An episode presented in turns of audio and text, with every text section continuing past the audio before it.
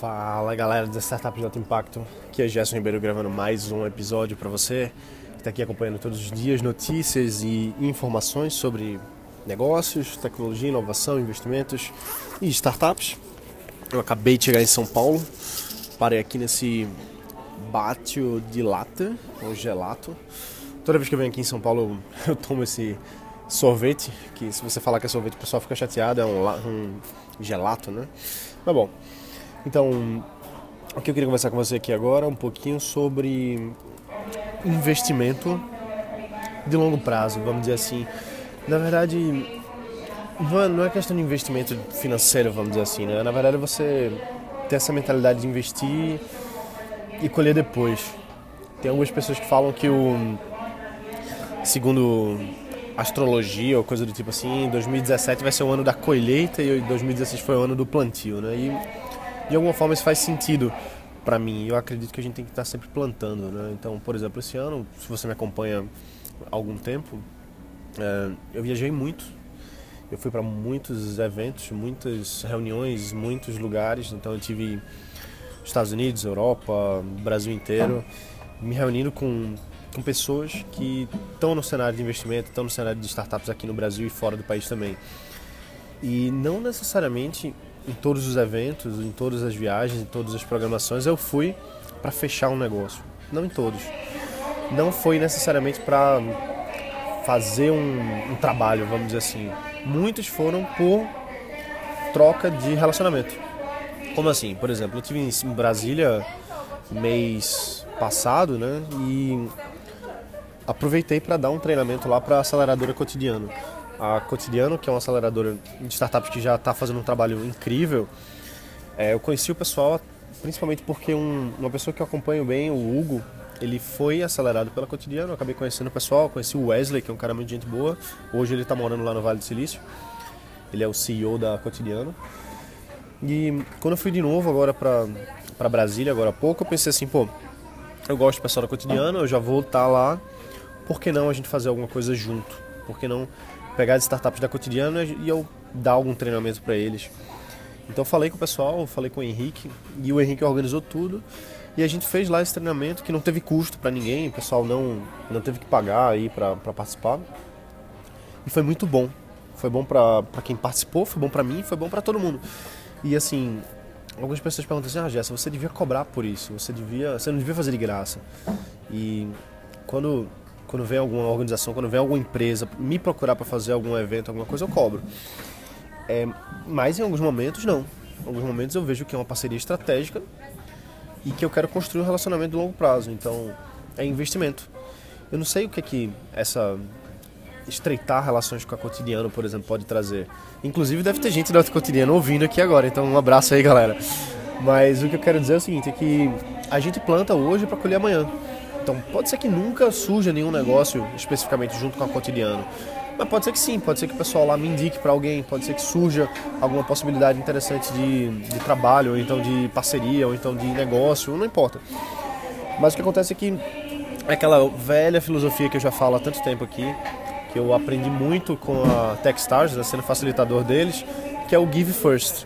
Ou seja, você entregar primeiro, você doar primeiro o seu tempo, você doar seu trabalho, você fazer uma coisa de coração aberto, vamos dizer assim, sem esperar nada em troca, e em algum momento isso vai vir.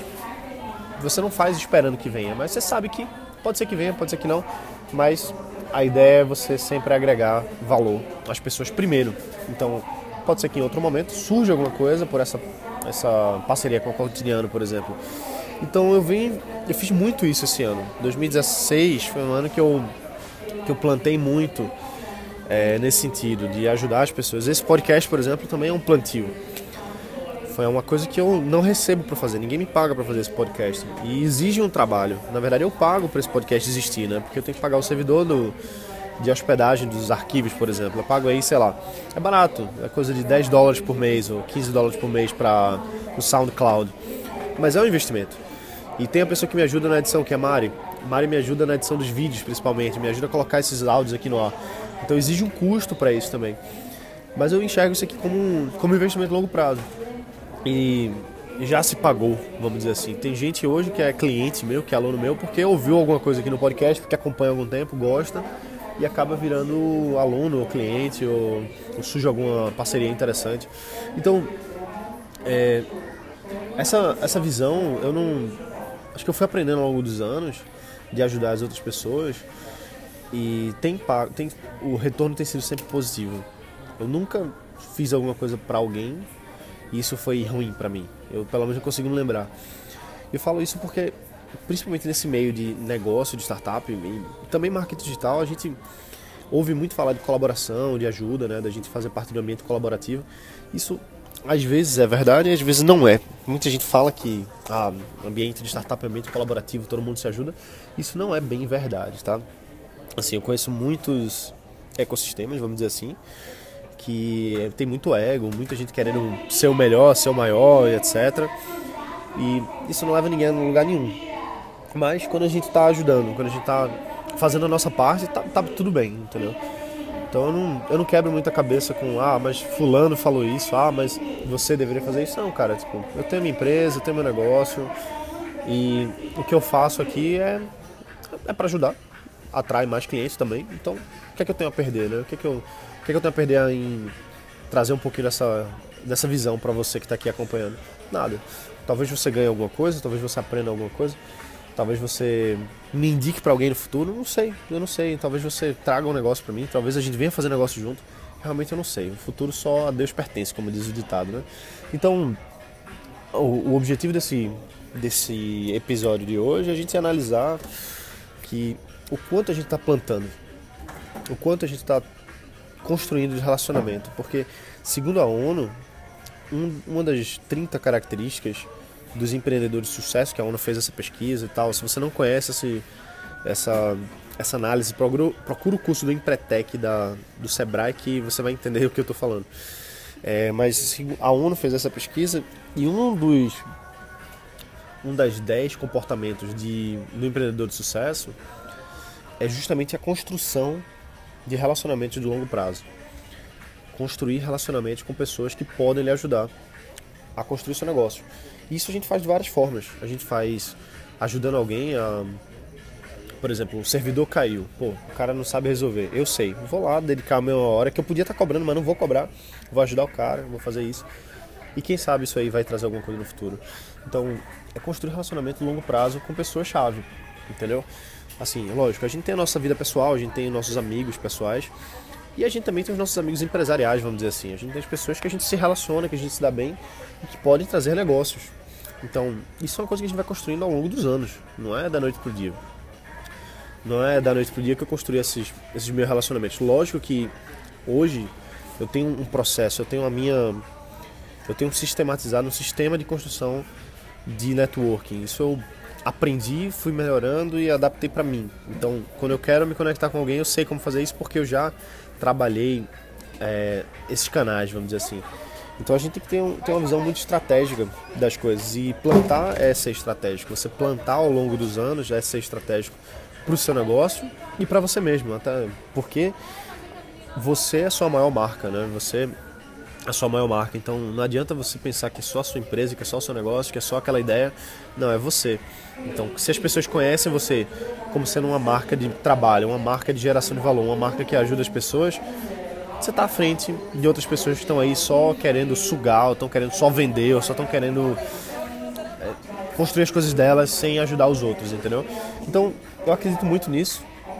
A gente está tá fazendo uma, uma construção de longo prazo. Eu tenho certeza que você que está aqui acompanhando, você faz a sua parte também, cada um faz a sua parte. A gente não precisa fazer muita coisa, não, cada um faz um, um pouquinho. E tem aquele ditado que quando a maré sobe, todos os barcos sobem juntos. Então, 2016 para mim foi um ano de muito, muito plantio. Vamos ver se a astrologia tá certa aí. 2017 vai ser um ano de muita colheita, tenho certeza que sim. Só que a gente continua plantando, a gente continua plantando, a gente continua plantando. E o futuro a gente vai ver o que é que vingou, o que é que não vingou. E o que não vingou também a gente não, não presta atenção não, a gente só presta atenção no que deu certo. É isso aí, então amanhã tem mais. Hoje eu tô aqui em, Bra... em São Paulo, tô aqui em São Paulo para receber o, o prêmio digital, um dos indicados aí para melhor podcast do Brasil. Aí vamos ver qual foi a categoria. Imagino que tenha sido a categoria de negócios. A gente vai estar analisando lá hoje. E vão ter muitos outros influenciadores, né? Tem o Pyong Lee, o cara que faz o que hipnotiza a galera. Não conhecia, comecei a assistir os vídeos do cara, são muito bons. Assiste lá, Pyong Lee, hipnotiza. Uh, tem o pessoal da Galinha Pintadinha, tem o pessoal do, do Pânico, tem o pessoal da, do Moção. que mais? Tem vários youtubers, tem o Celso Portioli, olha só que doideira, não. Vou conhecer o Celso Portioli, torta na cara. Enfim, tem uma galera aí boa de YouTube, boa de, de mídia social, então vai ser legal conhecer esse pessoal todo e estar tá junto com eles aí nessa recebendo esse prêmio. Então, galera, mais uma vez eu quero agradecer a você por estar aqui todos os dias acompanhando. É, eu sei que eu não tenho postado com tanta regularidade, esses dias têm sido corridos aqui final de ano, mas o meu compromisso com você é que agora, todos os dias, a gente vai ter os episódios certinhos, diários, para você acompanhar. Beleza? Um abraço, bota para quebrar e a gente se vê amanhã. Valeu!